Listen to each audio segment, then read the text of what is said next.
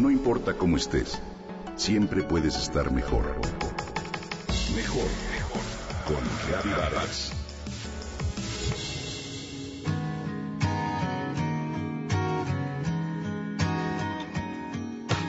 ¿Alguna vez te has preguntado si la luz que enciendes en la noche puede tener algún impacto?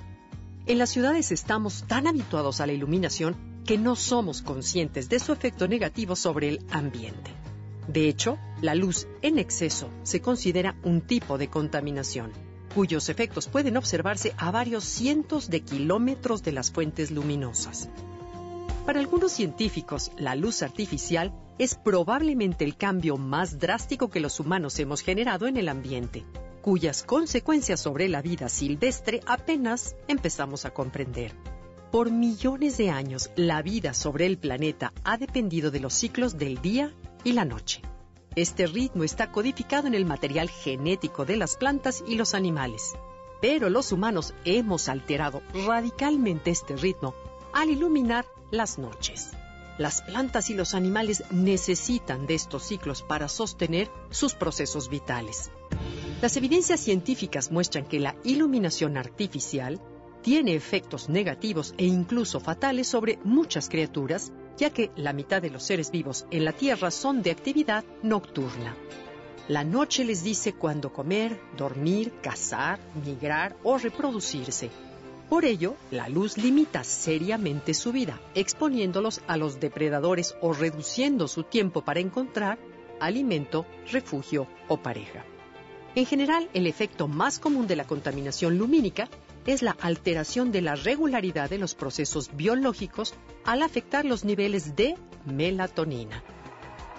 La melatonina es la hormona que actúa como ese reloj biológico que regula gran cantidad de funciones en nuestro cuerpo. Los científicos consideran que esta hormona es la más antigua conocida a lo largo de todo el árbol filogenético y cuyas señales indican a las células de muchas especies cuándo es de día y cuándo no. La contaminación lumínica es al mismo tiempo un problema extremadamente simple y difícil de resolver. Es simple porque, una vez que se apagan o redireccionan las luces, la contaminación desaparece sin requerir de mayores esfuerzos. Sin embargo, es difícil porque para remediarla se requiere de un cambio en el comportamiento de millones de personas para enfrentar sus prejuicios sobre la oscuridad y sobre todo sus hábitos cotidianos. Se requieren esfuerzos locales y regionales para atender este problema. En este sentido, esos esfuerzos deben considerar los siguientes elementos. Las luces deben ser direccionadas solo hacia donde sea necesario. Los usuarios deben instalar las luces con el brillo solamente requerido para cada situación. Y no todas las luces deben permanecer encendidas durante la noche. Se pueden programar para que se apaguen a cierta hora. Dependiendo de su longitud de onda, los efectos de la luz se pueden incrementar. Por eso es conveniente preferir la luz amarilla o rojiza.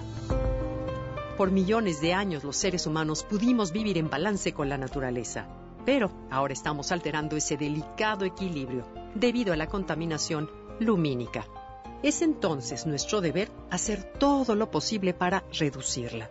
Como recompensa, no solo contribuiremos a recobrar la biodiversidad, sino también nuestra conexión con la noche y con el universo que se extiende más allá.